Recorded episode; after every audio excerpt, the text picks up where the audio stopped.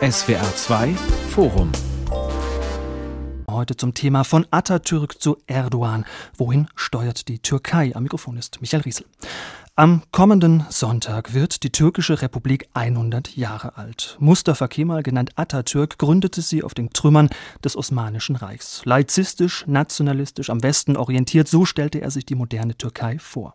Heute ist Recep Tayyip Erdogan der starke Mann in Ankara und die Türkei ein Land voller Widersprüche. Irgendwo zwischen Demokratie und Diktatur, Ost und West, mal aggressive Regionalmacht, mal Friedenstifter, mal enger Verbündeter, mal schwieriger Partner. Wo steht die Türkei heute und wo führt ihr Weg hin?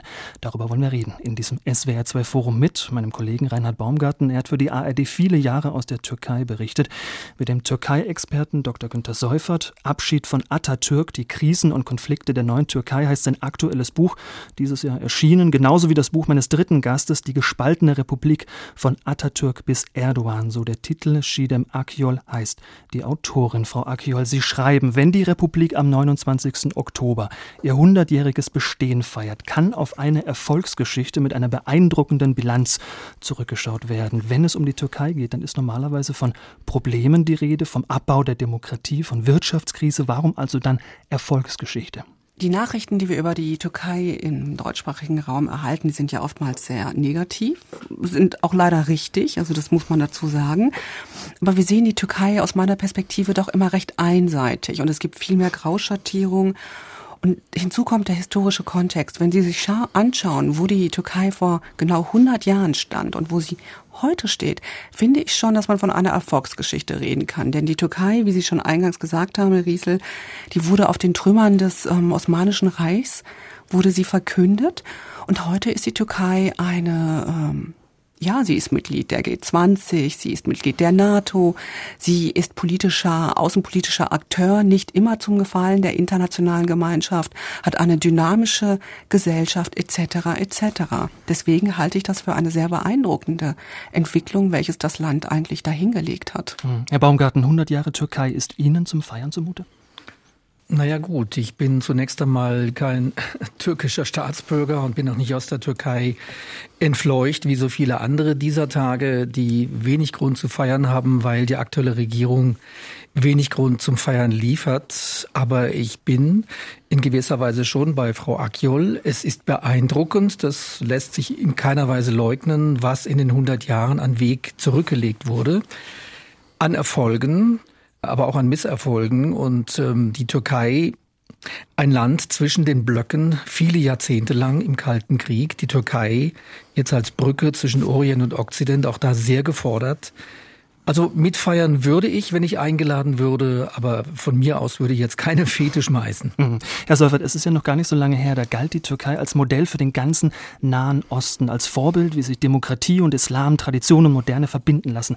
Was ist denn davon heute noch übrig? Vielleicht ganz kurz noch zur Frage Erfolgsgeschichte, ja oder nein.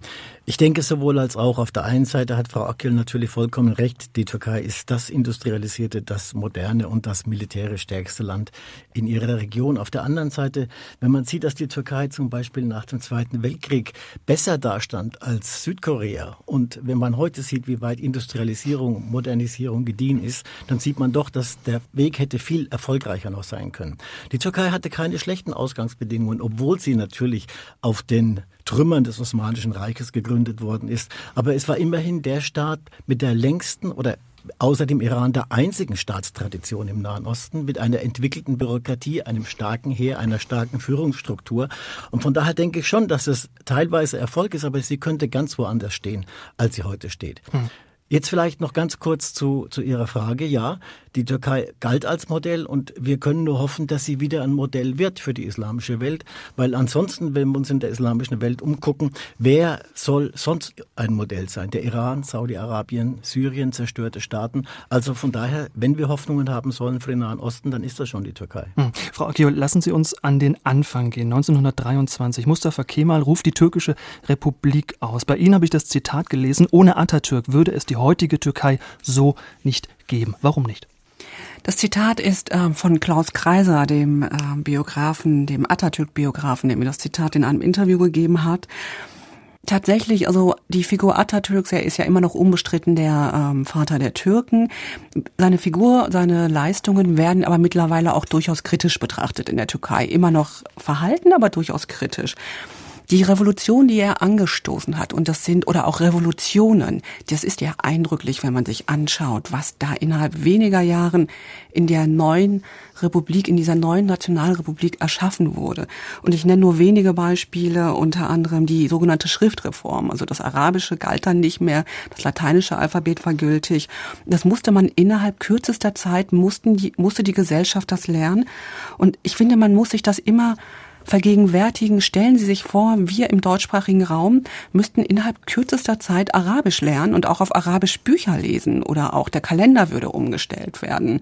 Und ähm, diese Reform, die Atatürk umgesetzt hat, und das war jetzt nur ein Beispiel, die wurden auch teils blutig umgesetzt. Es gibt auch viele Verlierer dieser Revolution. Man nennt es auch die Geburtsfehler der Revolution.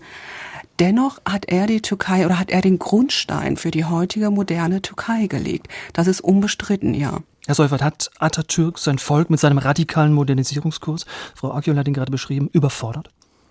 Offensichtlich, sonst hätten wir diesen Backlash nicht, den wir eigentlich äh, seit den 50er Jahren haben. Seit den 50er Jahren sind eigentlich fast alle Regierungen, die aus freien Wahlen hervorgegangen sind, waren konservative Regierungen, die die Zurückdrängung des Islam und teilweise die atatürkischen Reformen teilweise sehr kritisch gesehen haben. Und wenn wir sehen, dass heute Herr Erdogan mit der längsten zivilen Regierung seit Republikgründung seit 2002 bis jetzt, 2023, einfach einen sehr kritischen Blick auch auf die atatürkischen Reformen hat, dann muss man schon sagen, dass er wahrscheinlich sein Volk überfordert hat, was sich ganz langsam dann aus diesem doch sehr, ja, autoritären Modernisierungskonzept befreit hat um dabei natürlich in eine neue autoritäre Phase zu gleiten. Hm. Herr Baumgarten, Atatürk ist der Begründer des türkischen Nationalismus, der Idee, man könne aus verschiedenen Volksgruppen wie den Kurden, den Aleviten kurzerhand die Türken machen. Ein homogenes Staatsvolk. Gründet sich die moderne Türkei auf eine Fiktion? Ja, meiner Meinung nach ja. Wenn man sich das Jahr 1914 anguckt, da hatte die türkische oder die Bevölkerung, die Bevölkerung auf dem Gebiet der heutigen Türkei bestand zu ungefähr 20, 25 Prozent aus Christen, armenische Christen oder griechische Christen, orthodoxe Christen.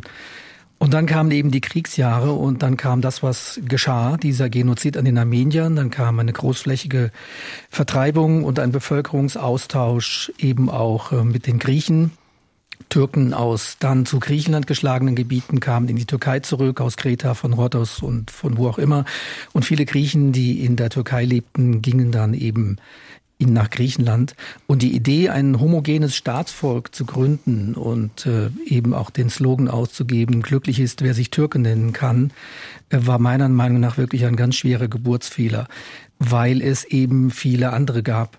Nicht nur Kurden und Aleviten, sondern die Türkei ist ja bis heute im Grunde genommen ein Vielvölkerstaat. Da gibt es viele ethnische Gruppen, die dazugehören zu diesem Volksverbund Türkei. Hm. Und trotzdem, Frau Akiol, eine Gesellschaft, die Abweichungen bekämpft, ist das die Türkei bis heute? Teilweise schon, ja. Und das lässt sich ganz gut illustrieren anhand der Kurdenfrage, die ja seit Gründung der Republik einfach ähm, nicht gelöst werden konnte.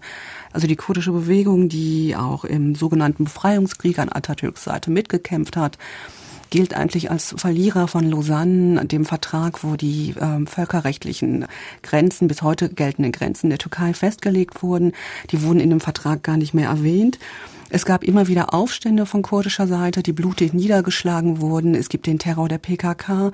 Es gibt den Konflikt mit Ankara, der bis heute nicht politisch gelöst werden konnte. Und momentan sieht es auch nicht danach aus, als wenn dieser Konflikt eigentlich ähm, gelöst werden kann. Ich wüsste zumindest nicht, wie das im Moment passieren könnte. Ich gebe Herrn Baumgarten recht. Trotzdem denke ich, äh, muss man sich nochmal die Zeit äh, in Erinnerung rufen, in der das geschah. Äh, der Bevölkerungsaustausch, den er ganz richtig genannt hat, war ja eine Initiative des griechischen Ministerpräsidenten damals, Venizelos. Auch Griechenland war daran interessiert, eine homogene griechische Nation zu bauen. Es gab Bevölkerungsaustausch auch mit den Balkanstaaten. Das heißt, es war damals das einzige Modell, was zur Verfügung stand, um einen modernen Staat aufzubauen. Und auf der anderen Seite muss man leider auch sagen, dass eigentlich im gesamten ehemaligen Osmanischen Reich, wo wir überall viele verschiedene Ethnien, Glaubensgemeinschaften hatten, ist es eigentlich nirgendwo gelungen, eine, eine wirklich liberale, moderne Nation zu schaffen. Wenn Sie schauen in den Libanon, wenn Sie schauen nach Zypern, wenn Sie schauen nach Syrien, dann sehen Sie in den Irak, Sie sehen eigentlich überall, dass es nirgendwo gelungen ist, aus verschiedenen Glaubensgruppen, Ethnien, einen Souverän zu basteln, der mit sich selbst im Reinen ist. Und von daher ist es vollkommen richtig, die Türkei, das war eine äußerst blutige Sache, eine äußerst gewaltsame Sache auch. Es gab aber damals kein anderes Modell und andere Modelle, die versucht worden sind, so wie dieser Consociationalism in, im Libanon mit Rechten für bestimmte Bevölkerungsgruppen, Quoten, auch das hat ja nicht funktioniert. Es gab ja den Vertrag von Sèvres 1920. Und da wurden sowohl den Armeniern als auch den Kurden wurden zumindest mhm. mal Entitäten in Aussicht gestellt, die vielleicht sogar zu einem Staat hätten gerinnen werden können. Aber auf jeden Fall war von Autonomie die Rede. Und das wurde ja dann 1923 in Lausanne bei diesem Vertrag, wurde das komplett einkassiert. Und vielleicht, ich gebe Ihnen vollkommen recht, Herr Säufer, die Zeit war wahrscheinlich nicht reif, aber es ist auch nicht so, als können wir sagen, alles richtig gemacht, das tun sie ja nicht, das tut ja keiner von uns. Und vielleicht hätte man, er war ja nun mutig, der Herr Atatürk mit seinen vielen Reformen. Das war ja etwas, was äh, unfassbar war für die damalige Zeit. Wir haben ja schon einige Punkte genannt. Die Schrift wurde ersetzt, die Scharia-Gerichte wurden abgeschafft, das Sultanat wurde abgeschafft, das Kalifat wurde abgeschafft. Das heißt, der Herrscher von Istanbul war nicht mehr, ich formuliere es mal salopp, der Chef aller Muslime rund um den Globus. das Kalif. Frauenrecht wurde eingeführt. Das Frauenrecht wurde sogar früher eingeführt als in Frankreich. Also es waren wirklich revolutionäre Schritte und Deswegen will ich jetzt auch nicht den Stab brechen, aber an dieser Stelle, was nun eben die ethnische Zusammensetzung der dann neu gegründeten Republik Türkei angeht, da ist eben doch ein Malus geblieben, der bis heute eben ja vor sich hin eitert. Hm. Frau Akiel, bis heute, da gibt es einen Personenkult um Atatürk. Am deutlichsten wird das jedes Jahr am 10. November, dem Todestag. Jedes Jahr um 9.05 Uhr steht das Land still auf den Straßen, auf den Baustellen. Wie wichtig ist denn Atatürk heute noch als Bezugspunkt, als die einende Figur der Republik? Nun, ähm, das ist natürlich immer eine Frage der Perspektive und ich denke, ich lebe ja nicht mehr in der Türkei, deswegen kann ich das auch nur äh, wiedergeben, was ich aus äh, von Freunden, von Familie oder aus Berichten erfahre.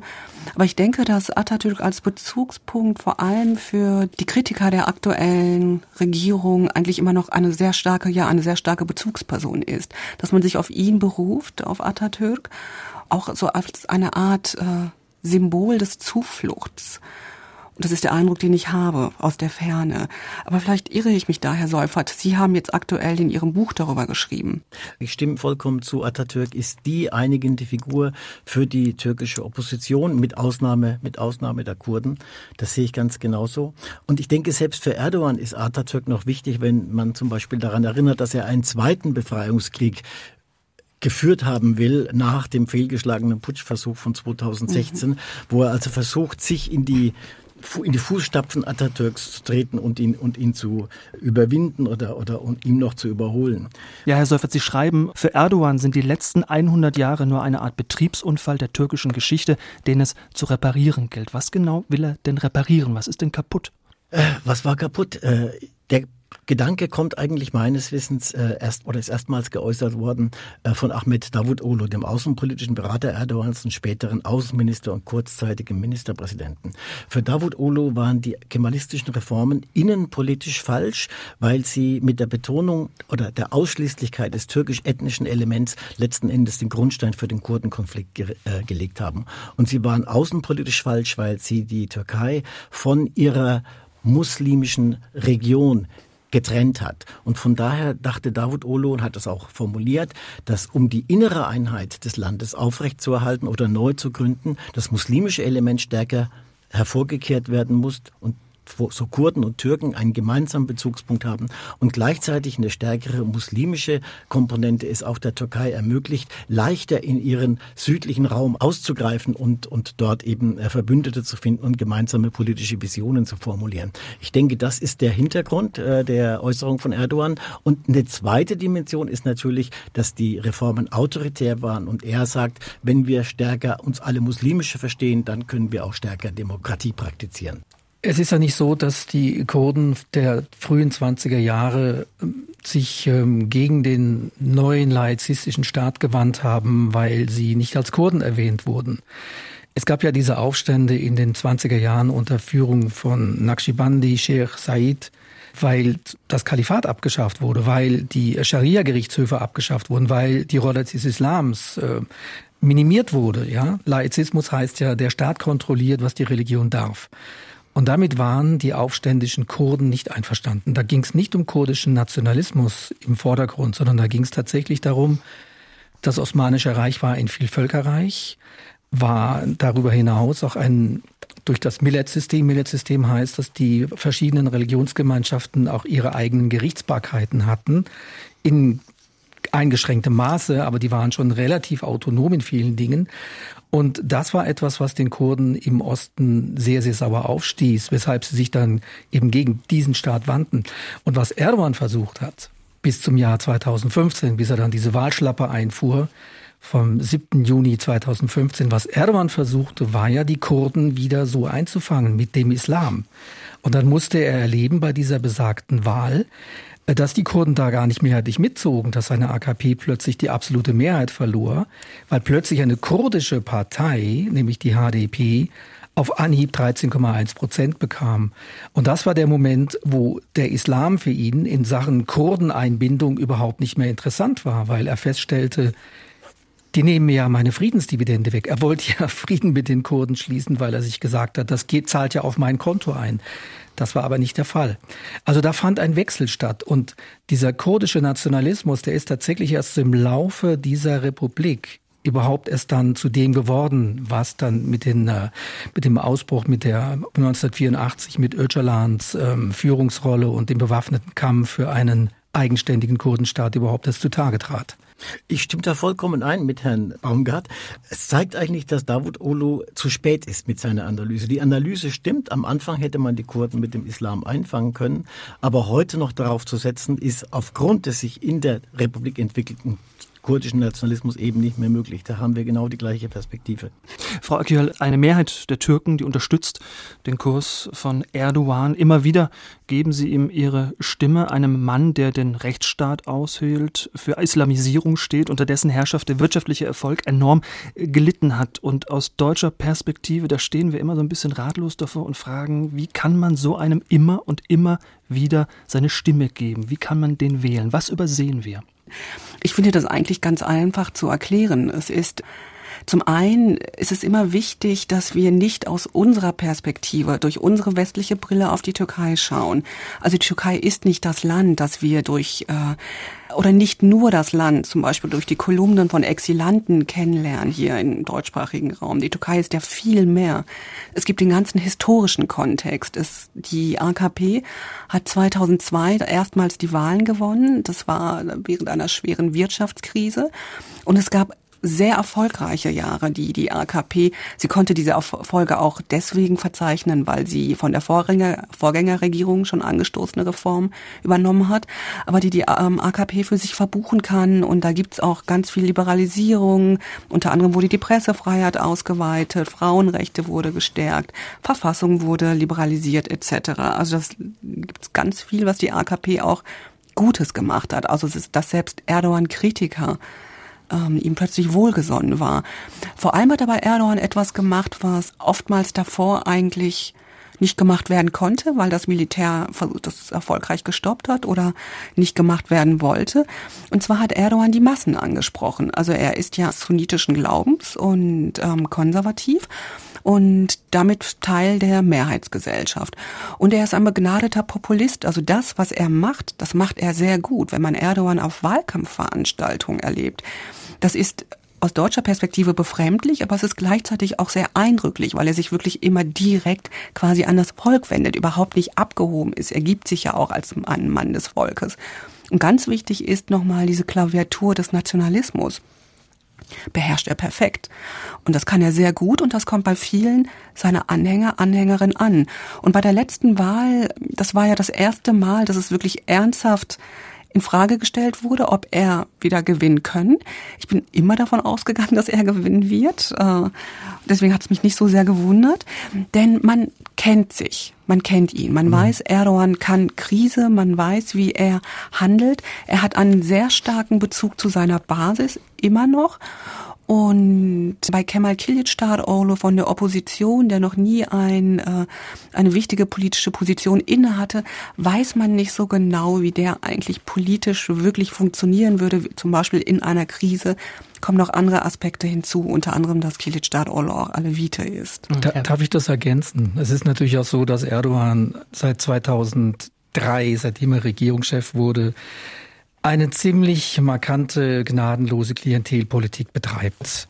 Also er umgibt sich natürlich Wer macht das nicht, wenn er an der Regierung ist oder sie, machen ja auch Frauen. Er umgibt sich natürlich, wes Brot ich esse, das Lied ich sing mit Leuten, die natürlich seinen Stil mögen.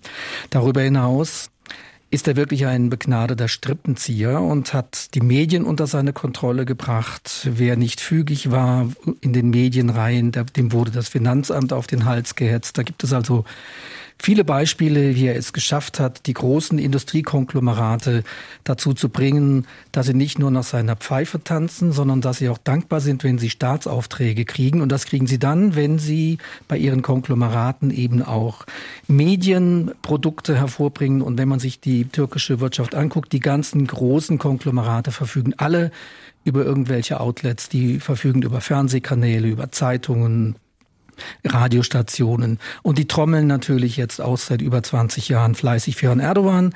Das ist also eine gnadenlose Klientelpolitik. Man könnte es auch Nepotismus nennen, Vetternwirtschaft. Herr Seufert, wie erklären Sie sich den Erfolg von Erdogan? Ich denke, Frau Akül hat uns ein gutes Stichwort geliefert. Sie hat gesagt, Erdogan kann Krise. Und ich fürchte, sie hat damit gemeint, er kann Krisenbewältigung. Ich würde das anders sehen. Ich denke, Erdogan kann Krisen für sich nutzen. Wenn wir sehen, wie er zum Beispiel den äh, Putschversuch für sich genutzt hat, um das Präsidialsystem einzuführen, das ihm fast unbegrenzte Macht gibt und den Staat im Staate, die Armee als Staat im Staate zu zerschlagen. Wenn wir sehen, wie er letzten Endes dann den Streit mit Griechenland benutzt hat, um die Massen auf seine Seite zu ziehen, kann er wirklich Krisen lösen. Er hat die Kurdenfrage nicht gelöst. Seine Außenpolitik, die ganz stark auf Konfrontation gesetzt umgesetzt hat mit äh, Israel, mit Saudi-Arabien, mit den Vereinigten Arabischen Emiraten, hat nur dazu geführt, dass er heute die Annäherung suchen muss. Der EU-Prozess äh, ist nicht weitergegangen. Die Wirtschaft, die am Anfang, wie Frau Akgül ganz richtig gesagt hat, aufgrund der Reformen von Herrn Kemal Derwisch sehr große Fortschritte gemacht hat, liegt jetzt seit mindestens vier Jahren brach, ist im Rückwärtsgang. Also von daher denke ich, er kann nicht Krise, er kann Krisen für sich politisch nutzbar machen, aber er kann sie nicht lösen. Ich würde noch weitergehen. Herr Erdogan kann Krise, indem er Krisen auslöst. Wenn Sie sich nochmal den Wahlausgang von 2015 nehmen, ja, ich habe es vorhin schon gesagt, die AKP verliert plötzlich die absolute Mehrheit, ist plötzlich nicht mehr bei 49, sondern nur noch bei 40 Prozent. Und was passiert? Der Friedens Ansatz mit der PKK bricht zusammen. Es werden Wahlen neu ausgeschrieben. Es hätte eine Koalitionsregierung geben können. Davutoglu war nicht dagegen. Das war der damalige Ministerpräsident.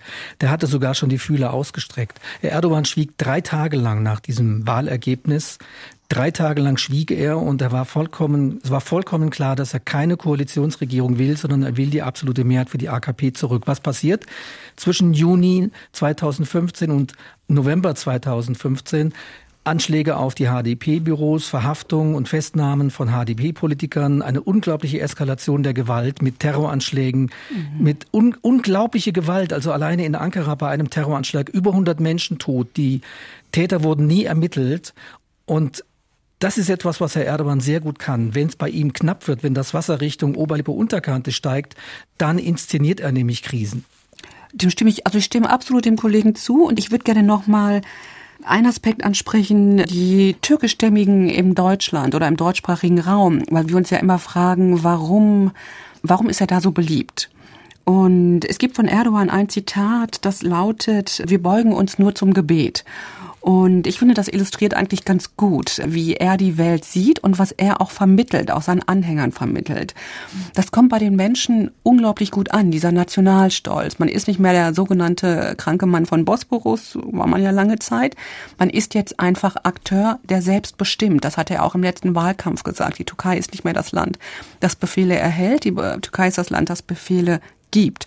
Und ähm, wichtig wäre mir dabei auch nochmal zu sagen, weil wir immer oder die Presse dazu neigt, auf die äh, Erdogan-Anhänger in Deutschland so ein bisschen herablassend zu schauen oder zu schauen, als seien das Außerirdische. Das muss man relativieren. Es gibt rund drei Millionen äh, türkischstämmige in Deutschland. Davon ist die Hälfte nur wahlberechtigt und davon ist die Hälfte wieder nur wählen gegangen. Und davon dann halt wieder, ich glaube, 60 Prozent haben für Erdogan gestimmt. Also das muss man immer alles in Relation sehen. Aber ich stimme dem auch nochmal, um auf Herrn Seufert zu sprechen zu kommen und auch auf Herrn Baumgarten. Ähm, Herr Erdogan kann beides. Er kann Krise meistern, er kann es für sich nutzen, er kann Krisen auslösen und das dann wieder für sich instrumentalisieren. Und da bin ich wieder bei dem, das, was er kann, macht er sehr gut. Ähm, wir haben ja das Jahr 2000, 2011, ja, den sogenannten arabischen Frühling, der meiner Meinung nach kein Frühling war und, und nur eine westliche Projektion, dass es vielleicht ein Frühling hätte werden können. Jedenfalls äh, sitzt Herr Erdogan mit Herrn Davutoglu zusammen, nehme ich mal an, dass sie zusammensaßen. Ob sie Pfeife rauchten oder Racke tranken, weiß ich nicht. Da halte ich mich mal zurück und überlegt, was machen wir denn aus dieser Situation? Und sie kommen auf die Idee, das ist doch unsere Chance. Wir waren ja mal groß, weil Herr Erdogan träumt ja osmanisch.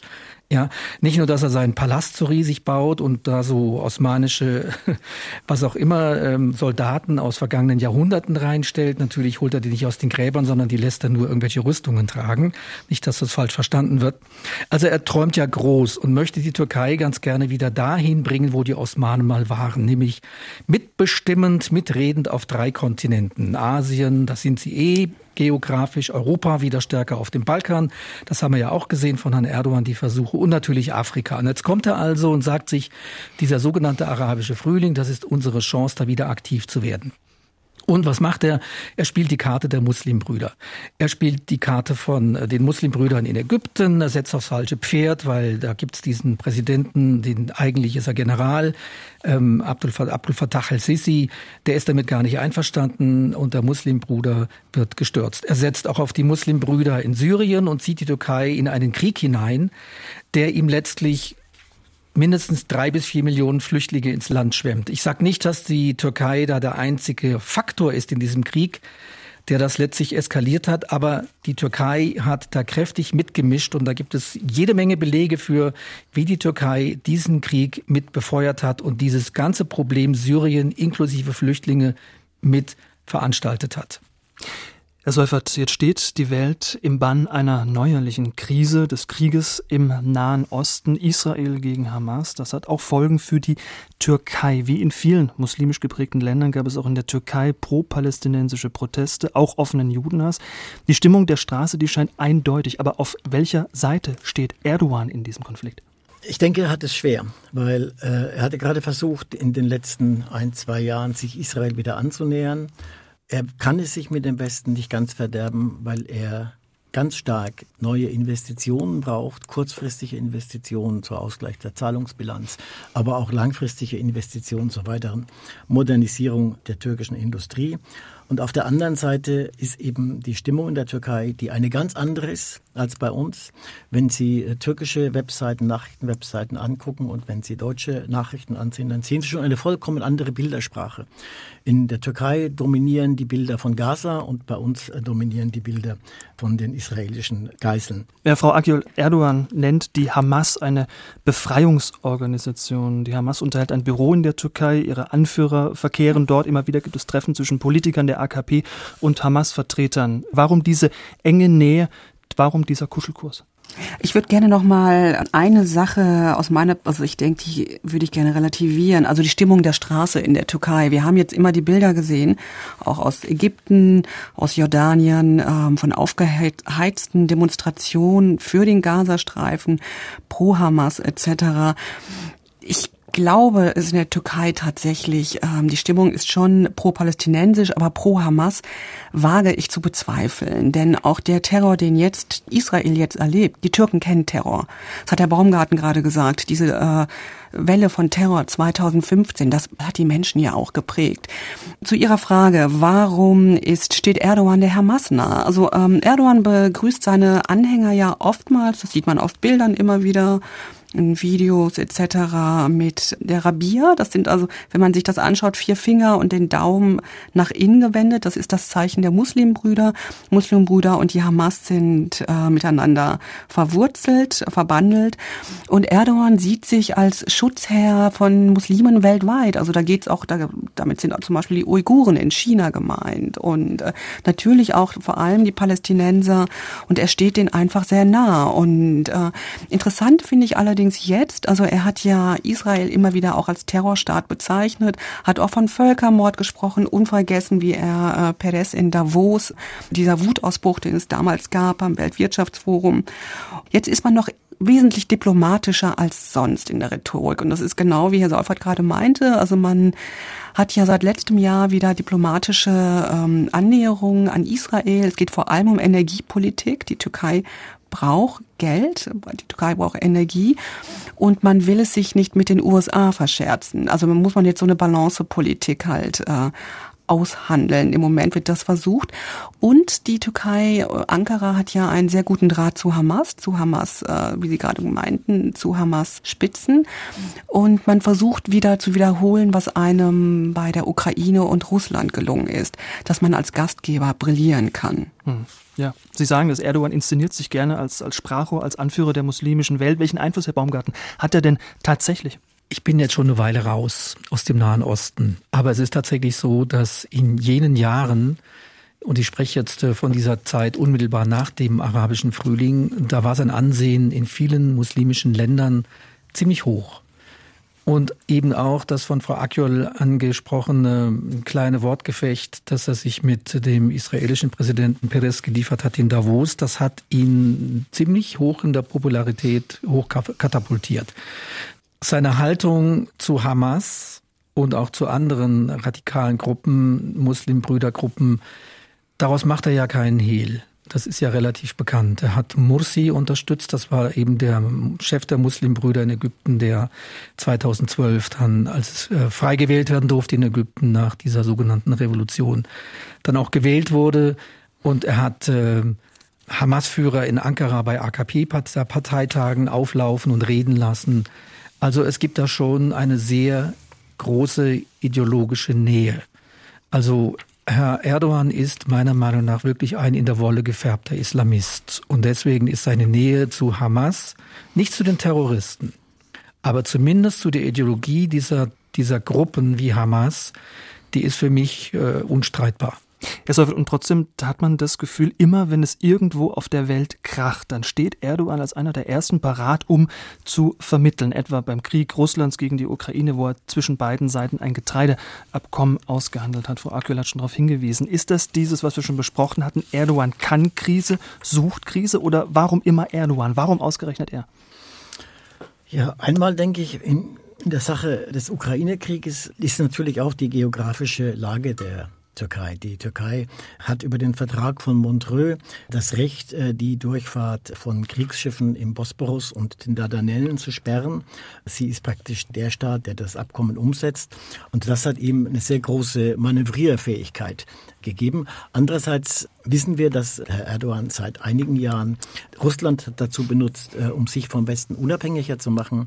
Er hat ja das Raketenabwehrsystem S-400 von Putin äh, gekauft und trotz allem Drängen der USA an der prinzipiellen Nutzung dieses, dieses Raketensystems festgehalten. Das heißt, der Konflikt zwischen der NATO und Herrn Erdogan ist viel älter als der Ukraine-Krieg. Und der Ukraine-Krieg hat es Erdogan eigentlich ermöglicht, auf noch sicherem Boden den einen gegen den anderen auszuspielen. In Israel sehen wir eigentlich eine Fortsetzung dieser Politik. Er versucht wieder zu vermitteln und er hat wahrscheinlich auch nicht die schlechtesten Chancen, wieder Vermittler zu sein. Darüber kann man sich ärgern, aber es ist natürlich wichtig, dass es solche Vermittler überhaupt gibt. Und ob die Vereinigten Arabischen Emirate oder Ägypten oder Saudi-Arabien jetzt im Sache von Israel bessere Vermittler wären, das weiß ich auch nicht. Hm. Frau Agiol, mir ist ein Satz von Ihnen in Erinnerung geblieben. Geografie ist Schicksal. Die Türkei, die liegt mit 97 Prozent ihres Territoriums in Asien. Der Rest liegt auf dem europäischen Kontinent. Dieses ständige Ausbalancieren, dieses Sitzen zwischen allen Stühlen, was Erdogans außenpolitischen Kurs bestimmt, ist das der geografischen Lage der Türkei geschuldet? Kann er gar nicht anders? Mitunter. Also genau diese geografische Lage, die macht er sich sehr klug zunutze. Und das sehen wir zum Beispiel auch bei der sogenannten, aber der Flüchtlingsfrage. Aber sicher kann er anders. Und ich würde gerne nochmal äh, auf die Hamas nochmal zu sprechen kommen. Also warum eigentlich immer die Türkei äh, oder warum Erdogan sich dann so schnell anbietet. Ich glaube tatsächlich, dass die Türkei in diesem Fall nicht die Kapazitäten hat für eine umfangreiche Vermittlung, also weil da noch ganz andere Akteure mitspielen, unter anderem Iran. Ich denke, dass die Türkei aber also lediglich in Anführungsstrichen als Gastgeber fungieren kann, was aber auch schon ausreichen würde, um einfach international zu glänzen und um auch so das Gesicht zu wahren vor der internationalen Gemeinschaft und es sich nicht zu verscherzen, unter anderem mit den USA oder auch mit Israel. Wenn ich das ergänzen darf.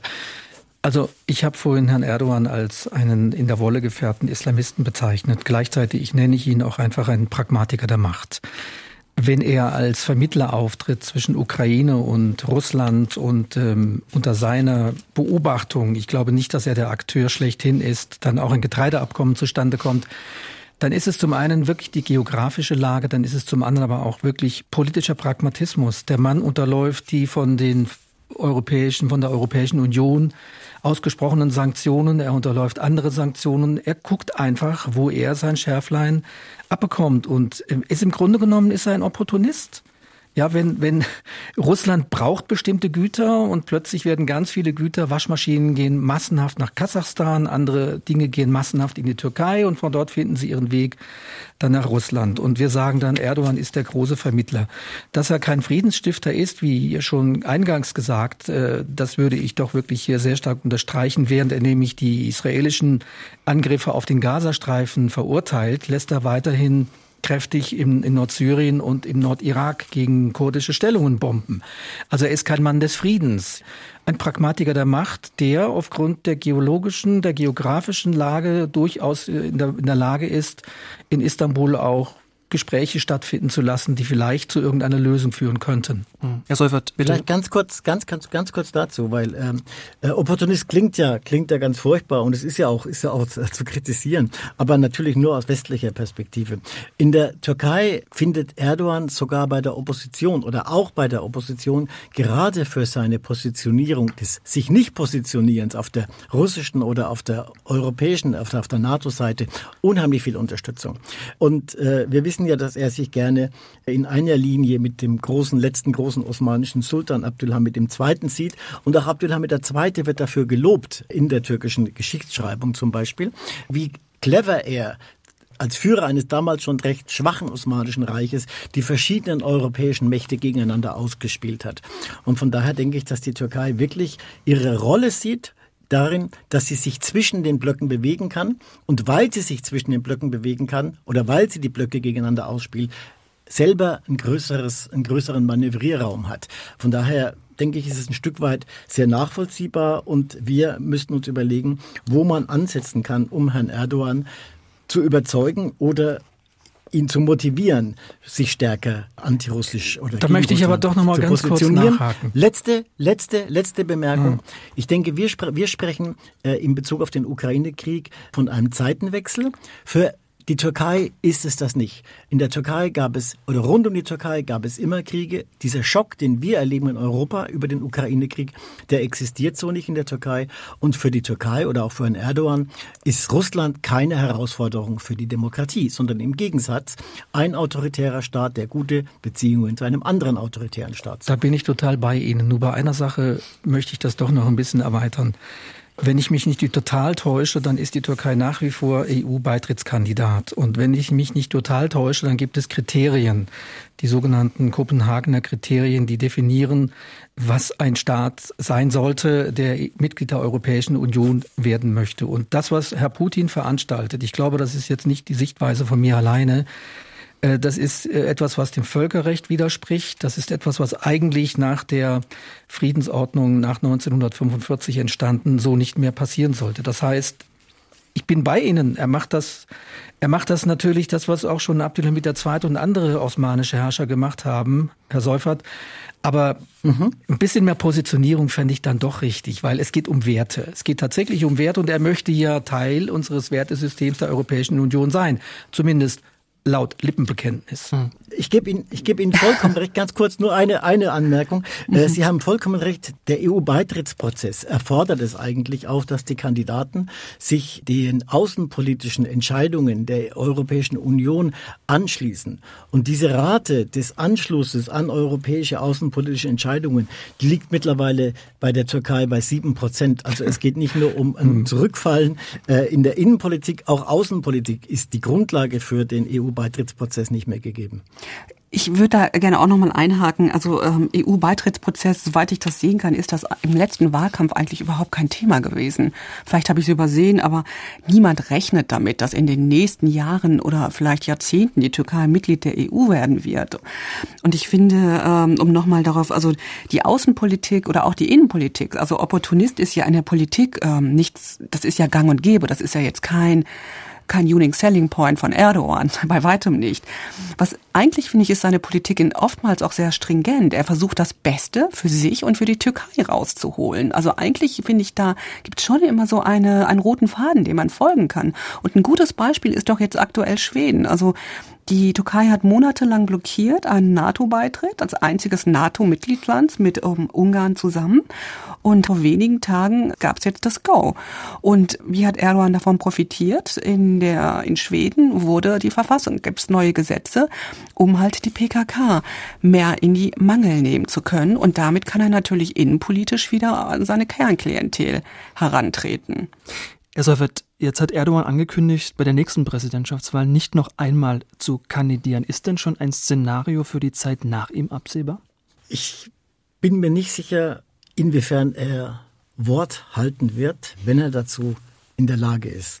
In der Türkei befürchten viele, dass eine neue Verfassung, die Herr Erdogan anstrebt, auch dazu dienen soll, diese Begrenzung der Amtszeit auf zwei Jahre abzuschaffen. Wenn er dann trotzdem abtreten sollte, ich finde gerade in den letzten Wochen und Monaten oder mit der Umstrukturierung des Kabinetts nach den Wahlen sehen wir doch, dass sich der Kreis der möglichen Nachfolger erweitert hat, äh, meiner Meinung nach um den jetzigen Außenminister Hakan Fidan. Ich denke, das ist natürlich jetzt etwas gewagt, aber ich denke, dass er im Augenblick am besten positioniert wäre, Herrn Erdogan abzulösen und der Partei, die ja eigentlich zu einem Wahlverein für Herrn Erdogan verkommen ist, also der AKP, neues Leben einzuhauchen. Aber das ist, wie gesagt, Spekulation. Nun muss man Folgendes sagen. Hakan Fidan war ja während des Putsches Geheimdienstchef. Und es ist überhaupt nicht klar, was da eigentlich passiert ist. Ja. Also es gab dann eine Kommission, eine parlamentarische Kommission, die sollte dann eben im zweiten Halbjahr 2005, 2016, äh, Entschuldigung, sollte diese parlamentarische Kommission Licht ins Dunkel bringen und die wurde per Dekret dann im Dezember 2016 von Herrn Erdogan abgeschafft, aufgelöst. Und Hakan Fidan, dessen Rolle wurde nie ergründet, weil es nie zu einer Befragung kam. Insofern wäre es für mich nicht, nicht, nicht überraschend, wenn ein solcher Mann dann plötzlich an der Staatsspitze steht, weil ich denke mal, dass Hakan Fidan und Herr Erdogan sehr viele interessante Geheimnisse miteinander teilen. Ich finde, das ist so der Blick in die Kristallkugel, ähm, den ich eigentlich nicht so wirklich wagen will, weil es ist, wie Herr Seufert meinte, die ähm, auch die Unberechenbarkeit der türkischen Politik die hier im Raum steht. Also in fünf Jahren kann noch sehr viel passieren. Ich könnte mir durchaus vorstellen, dass Erdogan ähm, nochmal antritt, auch mal diese Verfassungsänderung, diese geplante, die er immer wieder erwähnt, nochmal sich zunutze macht. Ich finde aber, es gibt noch den Aspekt der Gesundheit. Also Herr Erdogan wird ja auch nicht jünger und es gibt glaubhafte Medienberichte, dass er auch durchaus mal schwächelt oder auch ähm, stärker schwächelt, ob er das überhaupt auch noch könnte in fünf Jahren. Was ich interessant finde, dass jetzt keiner von uns dreien damit gerechnet hat oder es zur Sprache gebracht hat, dass die Opposition sich wieder zusammenraufen könnte. Und ich denke, das ist etwas, was man kurz noch sagen sollte, dass im Augenblick die Opposition in einem sehr schlechten Zustand ist, total zerstritten ist, nachdem sie ein gemeinsames Programm entwickelt hatten, dass heute die ideologischen Gräben in der Opposition wieder stark hervortreten. Man kann nur hoffen, dass in den nächsten vier Jahren die Opposition sieht, dass sie einen Konsens braucht, einen politischen Konsens, um überhaupt eine Chance zu haben, die AKP und Herrn Erdogan und ihre Verbündeten herauszufordern. Das war unser SWR2 Forum von Atatürk zu Erdogan, wohin steuert die Türkei. Und diskutiert haben die Journalistin Shidem Akiol, Reinhard Baumgarten, ehemaliger Türkei-Korrespondent der ARD und der Soziologe und Journalist Günther Seufert. Mein Name ist Michael Riesel. Danke fürs Zuhören und machen Sie es gut.